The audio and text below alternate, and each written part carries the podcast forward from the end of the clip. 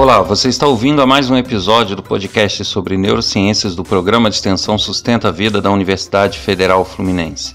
Meu nome é Adriano Freitas, sou pós-graduado em neuroaprendizagem, neurociência aplicada à educação e especialista em neuropsicologia clínica. No episódio de hoje, nós vamos falar sobre síndrome de Irlen, também conhecida como dislexia de leitura.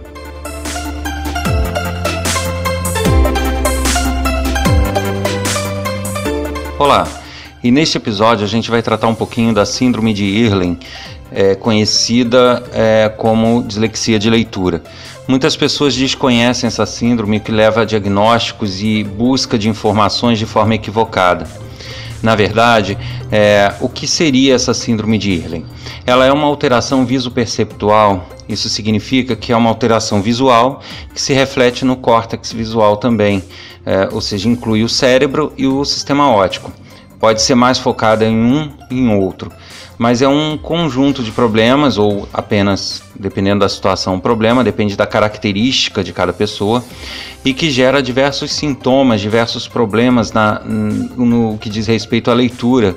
E isso pode causar alguns danos ou alguns comprometimentos que muitas vezes são vistos como problemas educacionais ou então como até outros tipos de transtornos ou doenças, sem que de fato o sejam. Para isso é necessário um diagnóstico bem apurado, mas a solução, apesar de não haver cura, é uma solução bastante simples até, que pode ser adotada, que eu vou até comentar sobre ela aqui.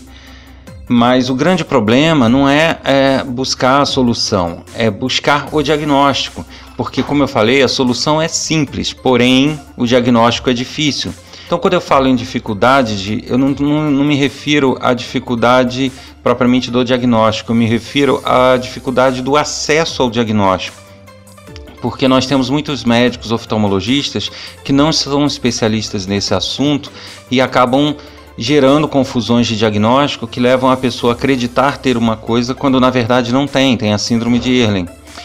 É, ela, como eu falei, possui alguns sintomas, alguns indicativos que são muito característicos de outros transtornos, até educacionais. Então, as crianças às vezes é, são tratadas de uma forma, é, como na, quando na verdade elas têm um problema percepto-visual. Então, para a gente poder ajudar um pouquinho nisso e passar algumas informações corretas, eu vou citar aqui alguns dos sintomas que são características da síndrome de Irlen ou da dislexia de leitura. Bom, o primeiro é a fotofobia. Geralmente, pessoas que têm síndrome de Irlen têm algum desconforto quando ficam em lugares muito claros ou com muito sol. É, e, e essa já começa a ser um indicativo da síndrome de Irlen. Uma outra situação é que a pessoa não tem muita tolerância a contrastes. Então, é, por que, que isso afeta muito a leitura? Porque a leitura geralmente se trata de letras pretas com fundo branco, o que representa um contraste entre cores muito grande. E a pessoa realmente tem dificuldade mediante esses ambientes de contraste. Então, se a pessoa, quando tem branco com preto, vermelho com azul, coisas muito contrastantes, e que ela não ela fica perturbada com isso, isso confunde ela, ou isso não deixa ler direito, alguma coisa assim, também é uma característica da síndrome. Outra coisa é, em alguns momentos, a pessoa pode ter uma sensação de desfoque da visão, da pessoa ficar olhando as coisas um pouco embaçadas e tudo, mas não de forma permanente, de forma pontual em algumas situações. Isso também é uma característica.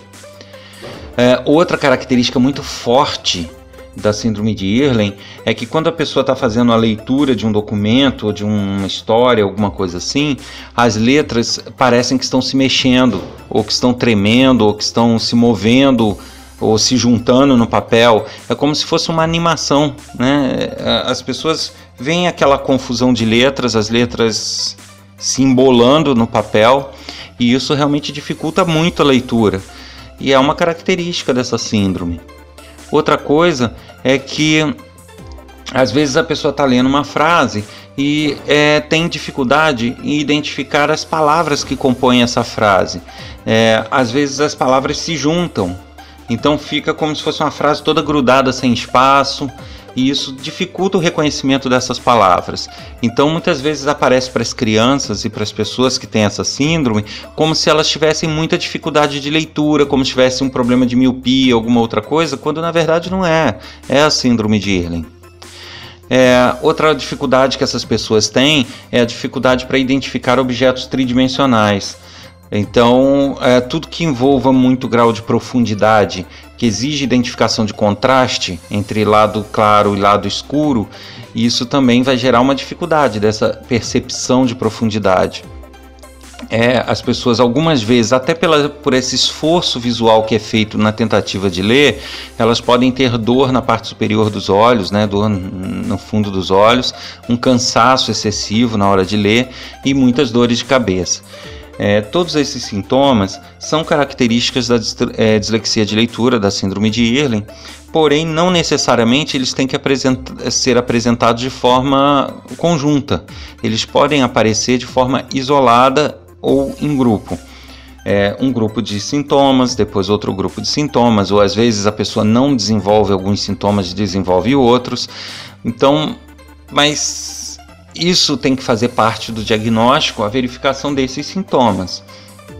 Não se pode partir para um diagnóstico puramente visual ou de uso de óculos, sem é, descartando a síndrome de Irlen quando esses sintomas aparecem, justamente porque isso pode gerar dificuldades acadêmicas, dificuldades educacionais e dificuldades de convívio no dia a dia que realmente são muito complicados para as pessoas lidarem, né?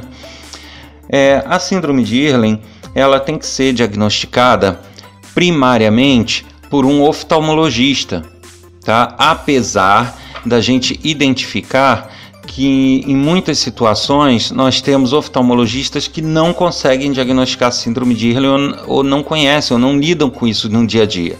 Então, é, é importante para que se cheque se é este caso de síndrome de Irlen, que se busque especialistas que conheçam e tratam dessa síndrome, para que justamente eles façam um diagnóstico diferencial ou diagnóstico por comorbidades.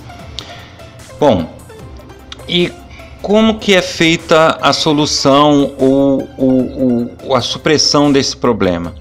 A síndrome de Irlen, como eu já citei, é uma síndrome visoperceptual, ou seja, não é uma coisa só é, do, do, da percepção visual, né? não é só do aparelho é, visual ali do olho, dos receptores, não é só isso.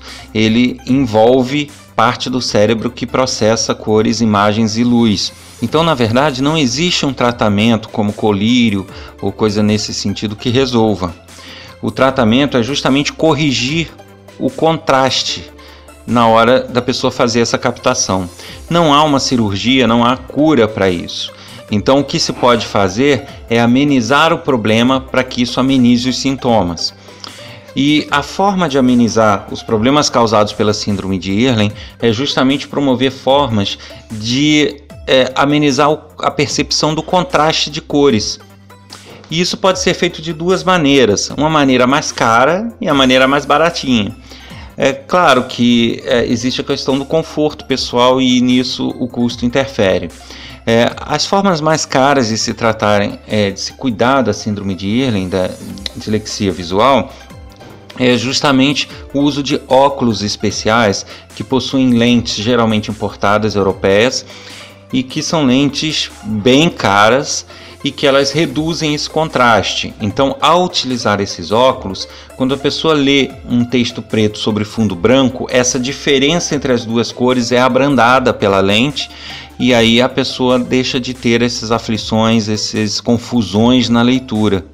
Né, uma característica que aí eu aproveito para encaixar aqui que né, como eu falei, as letras se confundem, mas é comum as pessoas começarem a ler uma linha e terminar na outra linha, não conseguir né, ler continuamente uma linha. Então, uma série de problemas que muitas vezes passa desapercebido, como se a pessoa tivesse dificuldade de leitura, dificuldade ou até uma própria dislexia comum. Bom, então esse óculos seria uma dessas alternativas, que seria a forma de reduzir esse contraste visual. Só que nem todo mundo vai ter acesso a esses óculos. justamente por serem importados, por serem caros e por além de serem importados e caros, eles quebram muito fácil. A lente é muito frágil. Então, principalmente em crianças, é uma solução que pode gerar um, um alto custo. Uma outra alternativa, aí sim mais barata, como eu falei, são folhas de acetato. São aquelas folhas, é tipo um plástico, usado em até algumas pastas para se colocar papéis, documentos, que são folhas transparentes, porém coloridas. Existem folhas azul, transparente, vermelho, laranja, amarelo e cor de abóbora. É, todas essas folhas elas reduzem esse contraste. Então, muitas vezes, você pegar sobre a folha que está fazendo a leitura e colocar uma dessas folhas coloridas já resolve o problema. Dependendo de cada pessoa, uma cor ou outra é mais adequada. Então, pode-se pode -se ter casos onde a folha azul transparente ela reduz o contraste a ponto de ficar mais confortável para uma pessoa, porém não fazer tanto efeito para outra pessoa que precise de uma folha vermelha, por exemplo. Então isso tem que ser testado. Se, se arruma várias desses acetatos coloridos e vê com qual a pessoa se sente mais confortável. Sem contar que essa diferença não é só pela forma de captação da pessoa. Essa diferença ela pode ocorrer também dependendo do material. Você pode ter preto sobre branco, mas você pode ter amarelo sobre azul. Então, dependendo da cor que está no material que está sendo lido, isso também pode variar. Então, existem até em alguns locais uns kits que são vendidos para quem tem síndrome de Irlen, que é um como se fosse um kit, um lequezinho com várias cores e pessoa, um chaveiro, alguma coisa assim, que a pessoa abre aquele leque e vai usando a cor que tá, dá mais conforto para o material que ela está lendo no momento. É sem dúvida uma forma muito mais barata que o óculos, porém havemos de reconhecer que também é mais complicado. Primeiro, porque a pessoa tem que ficar andando com esse tipo de, de folhas, e segundo, que nem todo material fica muito viável, né? Assistir uma televisão com legendas ou ler uma tela de computador já fica mais complicado ficar colocando um plástico colorido na frente. Nesse caso, o óculos resolveria mais, apesar de frágil e caro.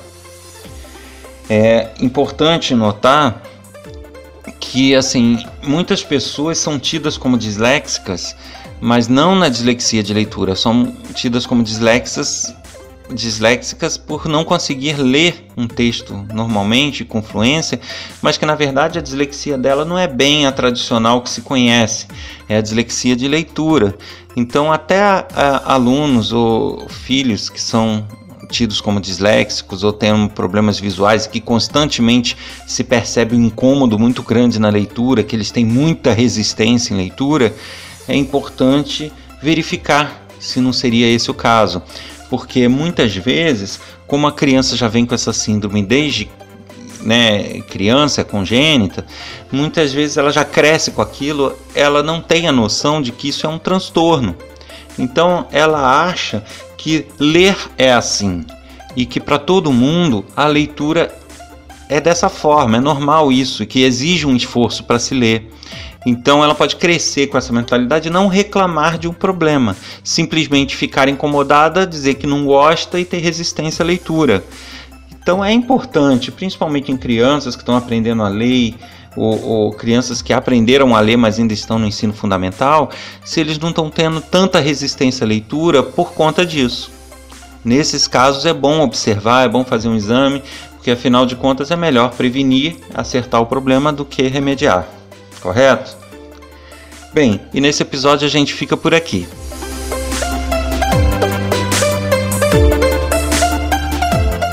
Meu nome é Adriano Freitas, sou pós-graduado em neuroaprendizagem, que é neurociência aplicada à educação, especialista em neuropsicologia clínica, e vocês acabaram de ouvir mais um episódio do podcast sobre neurociências da Universidade Federal Fluminense, programa de extensão Sustenta a Vida. Para ter acesso aos nossos projetos, nossos cursos gratuitos EAD e outros outras ações em benefício da comunidade, basta acessar www.sustenta-vida.com e para escrever para nossos especialistas dos podcasts, fazendo alguma pergunta, algum comentário sobre os assuntos, basta enviar mensagem para podcast@sustenta-vida.com, informando no assunto o nome do especialista ou o assunto do podcast desejado.